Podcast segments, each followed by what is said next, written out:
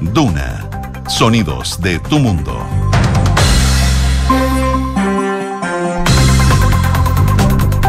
¿Cómo están ustedes? Muy buenas tardes. Una de la tarde con dos minutos. Gracias como siempre por sintonizar Radio Duna.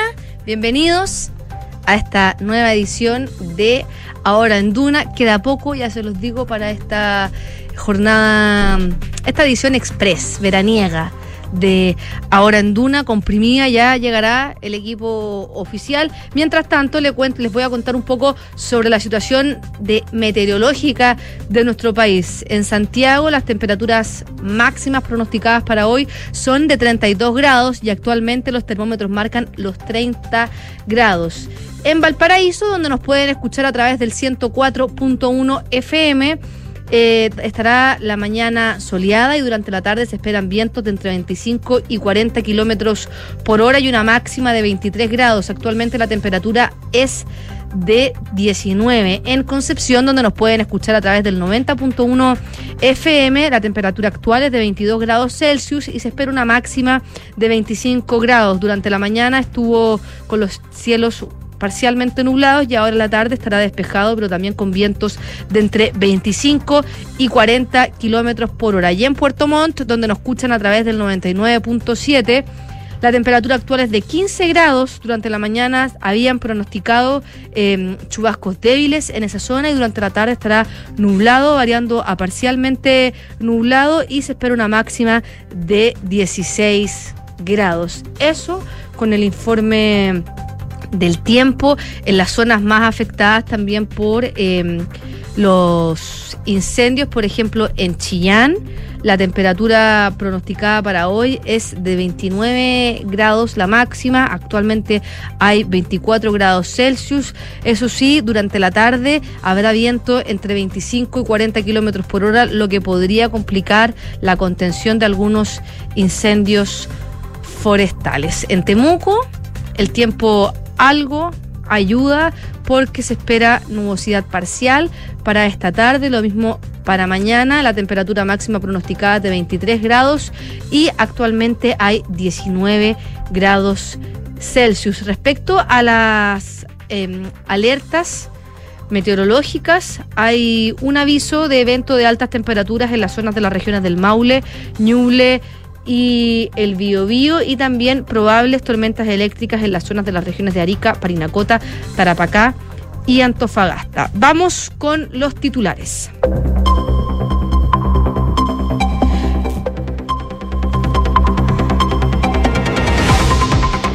Subsecretario Monsalve llamó a los empresarios a ser cautelosos con las críticas a la gestión de la emergencia de los incendios. El subsecretario del Interior acusó que opinar desde afuera diciendo yo haría mejor las cosas sin tener nunca que hacerlas tiene un implícito dejo de arrogancia. Un informe del Ministerio del Interior confirmó el aumento de la delincuencia en 2022. El estudio del Centro de Estudios y Análisis de Delitos reveló que las regiones de la macrozona norte son las más afectadas por este fenómeno. El gobierno anunció el inicio del pago del aporte familiar permanente. 445 mil familias recibirán el beneficio en una primera etapa. El subsecretario de la cartera, Giorgio Bocado anunció que más de un millón de familias de todo el país recibirán los dineros del ex bono marzo y llamó a las familias a consultar a través de las plataformas del Instituto de Previsión Social. Las ISAPRES reconocieron que bajó el riesgo de quiebras y agregaron que la parte más compleja fue el año pasado. El presidente de la Asociación de ISAPRES, Gonzalo Simón, destacó en Radio Cooperativa que tras el trabajo con el MinSal existe más certeza jurídica para su funcionamiento. Carabineros del OS7 desbarató una banda boliviana que planeaba la exportación de cocaína desde Chile hacia Norteamérica. En total, fueron aprendidos cuatro sujetos en el marco de la operación Poseidón. De acuerdo a la información entregada por la policía, el líder de la agrupación era boliviano, es boliviano y tiene 62 años. Las ventas online del retail cayeron un 30% en 2022 y se prevé que el consumo siga desacelerándose este año. Los resultados negativos del año pasado responden a la alta base de comparación marcado por las históricas cifras del 2021, según informó la Cámara Nacional de Comercio. Y en noticias internacionales, un accidente de un autobús con migrantes provocó la muerte de al menos 33 personas en Panamá tras caer por un precipicio. Otras 23 personas resultaron heridas en el accidente originado durante el tránsito entre albergues rumbo a Estados Unidos. La ministra principal de Escocia, Nicola Sturgeon, presentó su renuncia al cargo que ocupó desde hace más de ocho años. Su mandato estuvo marcado por la salida del Reino Unido de la Unión Europea y las reiteradas reivindicaciones de un segundo referéndum independentista. La ONU pidió 5.600 millones de dólares para ayudar a Ucrania en 2023. 3.900 millones de dólares serán gestionados por la Oficina de Coordinación de Asuntos Humanitarios y los 1.700 millones restantes irán a parar a la Agencia de la ONU para los Refugiados, ACNUR por sus siglas en inglés, que con ellos espera atender a 4,2 millones de ucranianos que han huido a otros países europeos. Y en el deporte ya es oficial. La Live Golf anunció a Mito Pereira en el equipo Torque que lidera Niman. El chileno así conformará equipo con su compatriota Joaquín Niman en el Team Torque. Los otros golfistas del elenco son el colombiano Sebastián Muñoz, quien había adelantado la llegada del chileno a un diario de su país, y el español David Puig. Mercedes presentó el W14 para competir en el Mundial de Fórmula 1. Tras perder su corona en constructores del año 2022, quieren volver a lo más alto con el nuevo monoplaza que es completamente negro. En la presentación desde la escudería de las flechas de plata aseguraron que no son favoritos para quedarse con el título este año. Y hoy se vive una nueva jornada de la Champions League con los partidos de ida de los octavos de final del certamen europeo. A las 5 de la tarde el Chelsea recibirá al Dortmund y a la misma hora Brujas visitará al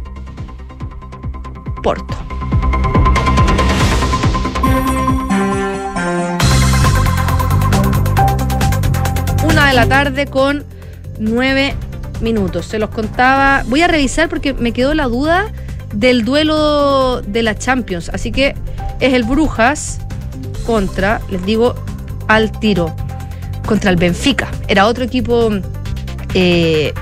Así que 5 de la tarde, Brujas versus Benfica y Dortmund versus Chelsea. Ya de lleno en las noticias nacionales, eh, les cuento que un informe del Ministerio del Interior realizado por la Subsecretaría de Prevención del Delito reveló que en el país hubo un aumento de la delincuencia eh, durante el año pasado, siendo las regiones de la macrozona norte las más afectadas por este fenómeno. Este es un estudio que hizo el Centro de Estudios y Análisis del Delito, CEAD, son sus siglas, que considera información entregada tanto por carabineros como por la PDI en base a distintas denuncias y detenciones que realizaron. Ya arrojó este estudio que los actos delictuales tuvieron un incremento de un 44,6% durante el año pasado en relación al año 2021.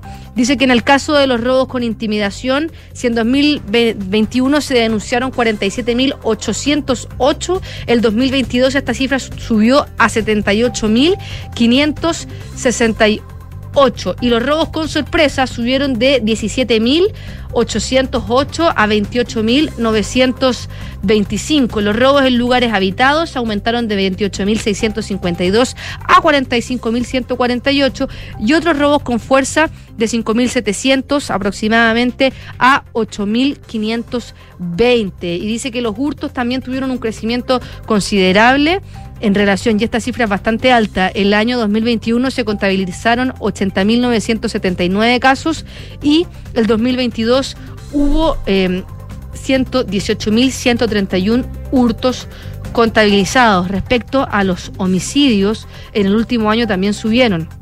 El 2021 hubo 695 homicidios durante los 12 meses eh, del año 2021. Durante el 2022 hubo 934 homicidios. Respecto a las violaciones, hubo un incremento leve, pero incremento al fin y al cabo de 4.349 casos a 4.873.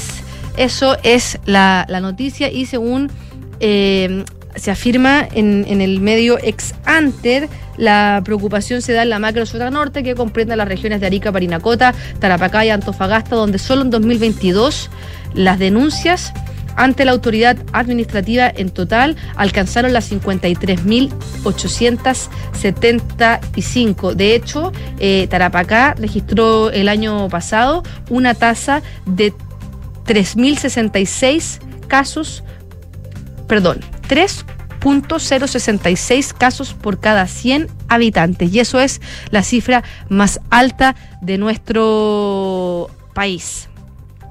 Una de la tarde con 12 minutos. Estás en Ahora en Duna. Y en medio de la emergencia, a propósito de eh, los incendios eh, forestales, eh, hubo algunos unos problemas porque em, se, se, anduvo molestando un poco el subsecretario Monsalve por las críticas que ha recibido por parte del empresariado por eh, cómo han gestionado esta emergencia y dijo que eh, llamó a los empresarios a ser cautelosos con las críticas de la gestión de esta emergencia.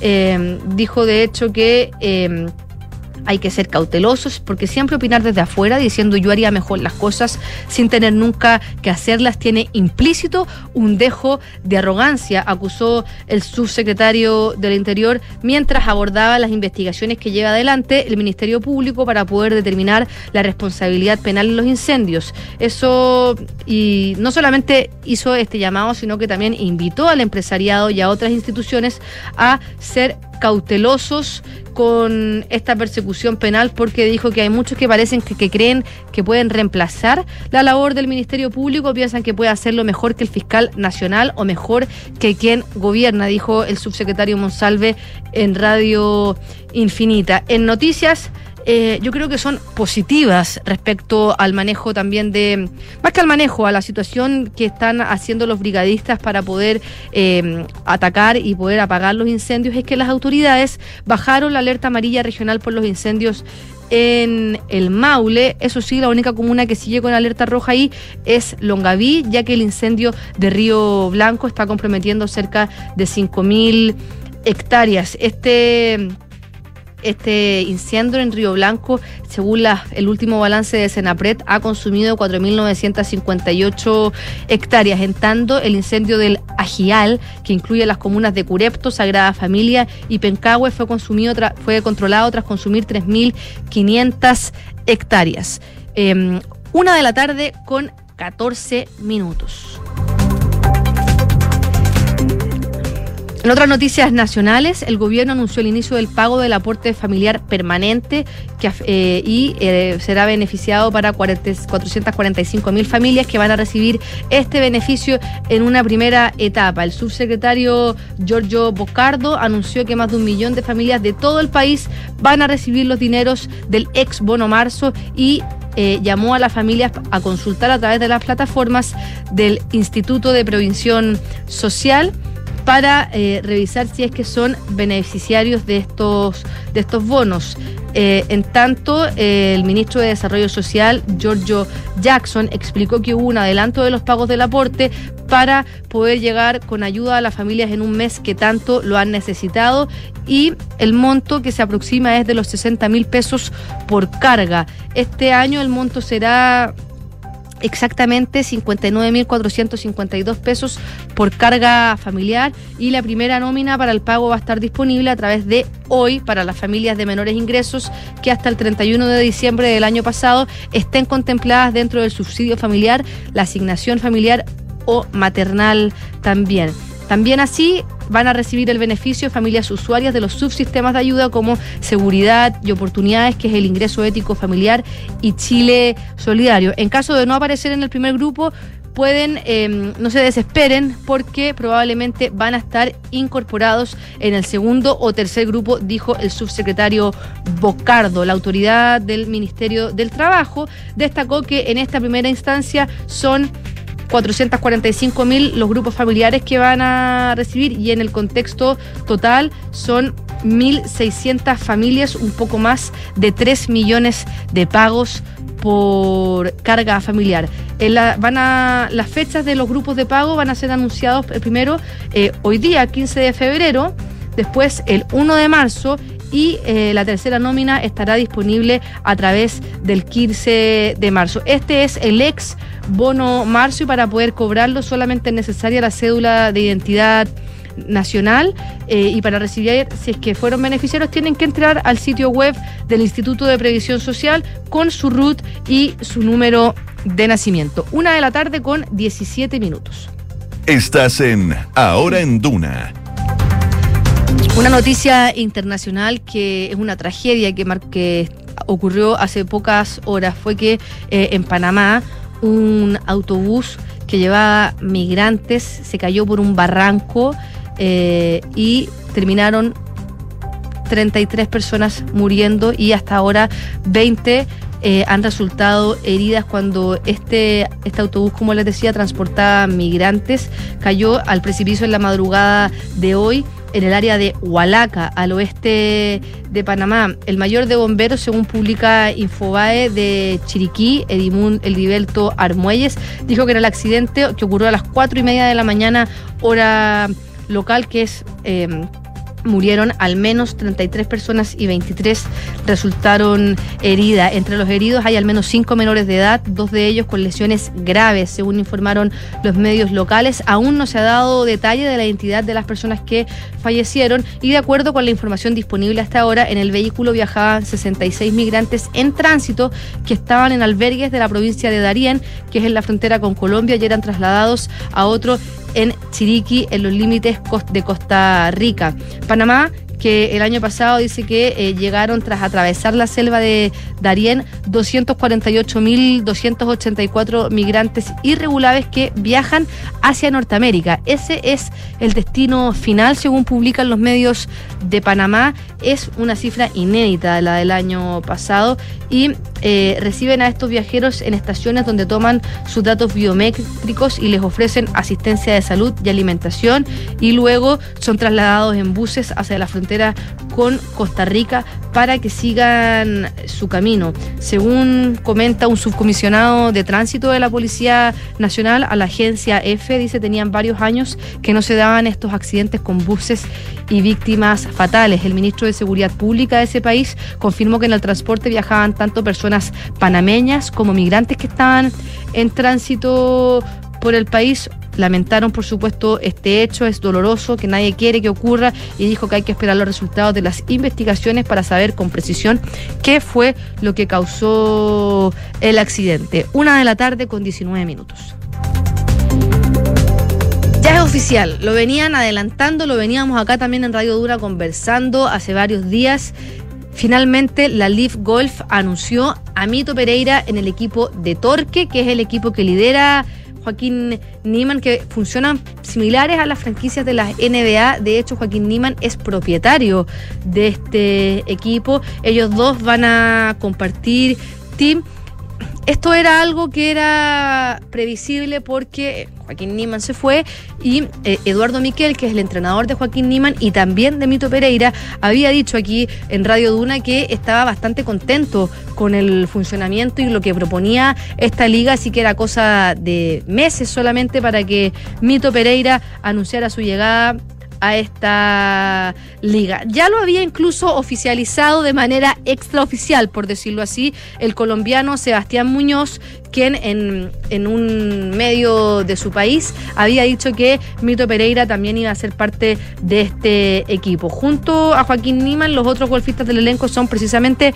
Muñoz y también el español David Puig, que eh, juegan por el equipo que recordemos que hasta ahora los dos equipos que van a jugar un título en la nueva temporada de la Liga Saudí que se avecina son 12. Y dentro de las estrellas que dejaron el PGA para irse a la Live Golf está Phil Mickelson, está Dustin Johnson, Cameron Smith, Bryson de Chambó, Brooks Koepka, Sergio García, Luis Ostusen, Bubba Watson, Joaquín Niemann, por supuesto, una de las estrellas, Kevin Na también, Martin Kamer, Ian Putler y Henrik Stenson. Em, según el CEO de la Live Golf, Greg Norman, dice que los aficionados han hablado.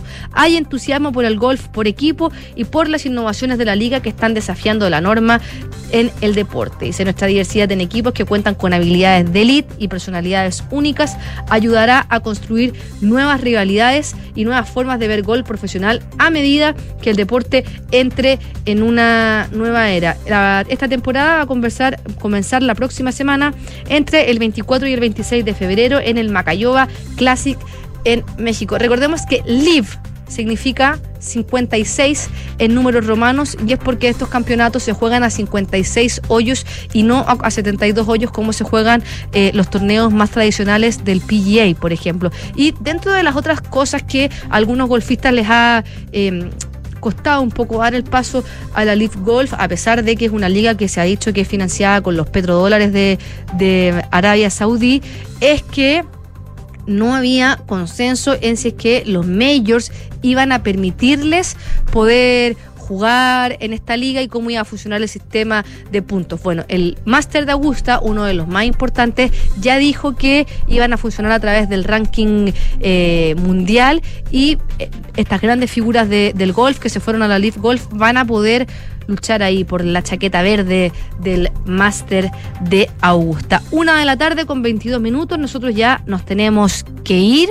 Pero antes les cuento que la transformación digital de tu negocio nunca estuvo en mejores manos. En Sonda trabajan para que disfrutes tu vida innovando y desarrollando soluciones tecnológicas que mejoran y agilizan tus operaciones. Conócelos hoy, Sonda. Make it easy. Credit Corp Capital es un holding dedicado a la prestación de servicios financieros con presencia en Colombia, Chile, Perú, Estados Unidos y Panamá. Conoce más en creditcorpcapital.com. Ya nos vamos, dejamos hasta aquí ahora en Duna, pero los dejo invitados a cartas notables, luego la selección de Rodrigo Gendelman con las mejores entrevistas de Santiago Adicto, luego por supuesto música, más tarde junto a María del Carmen Rodríguez, Aire Fresco, donde estarán recordando las mejores entrevistas que hizo Polo Ramírez, en conjunto algunas con Francisco Aravena, y luego Nada Personal junto a María José Ochea y Enrique Llávar. Que estén muy bien.